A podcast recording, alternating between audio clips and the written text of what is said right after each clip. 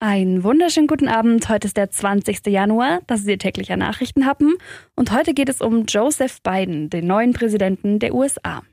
Der Nachrichtenhappen mit Lara von Dohlen. Jetzt ist es soweit. Heute am 20. Januar um 18 Uhr unserer Zeit wurde Joe Biden als Präsident der USA vereidigt.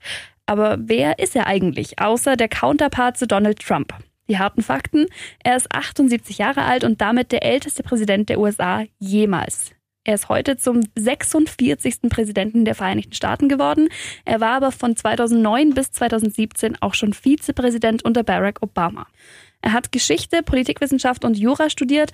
Er war aber eher ein mittelmäßiger Student. Mit seiner Frau Jill ist er schon seit den 70ern verheiratet. Seine erste Frau und eine seiner Töchter hat er bei einem Autounfall verloren. Sein Sohn starb 2015 an Krebs und von seinen zwei erwachsenen Töchtern hat er heute sieben Enkelkinder. Ins Weiße Haus zieht er heute außerdem mit zwei Hunden, Champ und Major.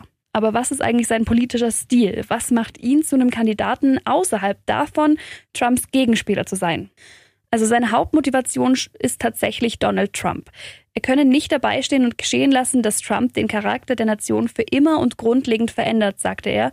Und er will Amerika zu seinem alten Glanz wieder verhelfen, zum Beispiel unter dem Glanz, den es unter der Obama-Regierung hatte. Der frühere Vizepräsident will das Krankenversicherungsgesetz Obamacare weiterentwickeln. Es soll eine neue staatliche Versicherung neben privaten Angeboten geben. Auch Klimaschutz steht in beiden Wahlprogramm. Er hat einen Plan im Volumen von 1,5 Billionen Euro vorgelegt. Damit soll erreicht werden, dass die USA bis zum Jahr 2050 klimaneutral werden, also das Erdklima nicht mehr belasten.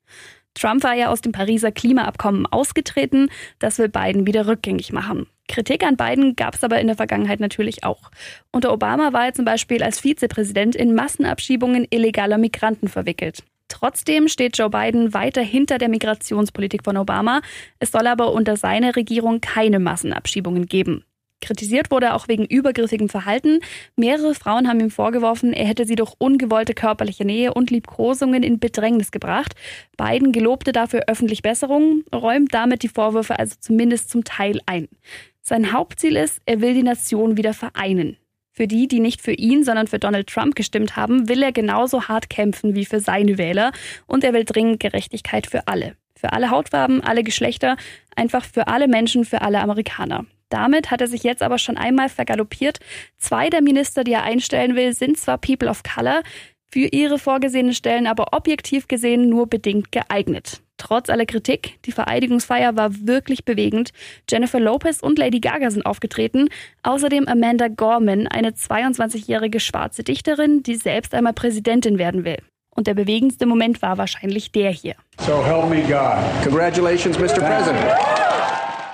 Biden selbst betonte dann in seiner Rede noch einmal, dass er das Land einen will. Trump erwähnte er mit keinem Wort. Tatsächlich nahm er ihn sogar ziemlich explizit raus. Er dankte nämlich allen anwesenden Ex-Präsidenten und dann noch explizit Ex-Präsident Jimmy Carter, der nicht da sein konnte. Trump war ja auch nicht da, er wurde aber auch nicht genannt. Der hat heute Mittag das Weiße Haus verlassen. Kurz bevor er in die Air Force One stieg, hielt er noch eine letzte Rede am Flughafen. Da hören wir doch mal rein. Ich möchte euch nur sagen, dass ihr großartige Menschen seid, dass dies ein großartiges Land ist. Es war mir eine große Ehre und mein größtes Privileg, euer Präsident gewesen zu sein. Auf Wiedersehen. Wir lieben euch. Wir werden in irgendeiner Form zurückkommen. Also habt ein schönes Leben. Wir sehen uns bald sagte Trump. Danach flog ihn die Air Force One nach Florida. Übrigens, Trump hat Joe Biden einen Brief im Weißen Haus hinterlassen. Das ist Tradition.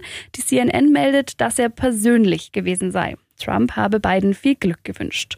Und um 18 Uhr wurde Biden dann vereidigt. Gleichzeitig wurde Kamala Harris als erste Vizepräsidentin in der Geschichte des Landes vereidigt. Schauen wir mal, wie es von hier an weitergeht. Ich wünsche Ihnen einen schönen Feierabend und wir hören uns morgen wieder. Bis dann.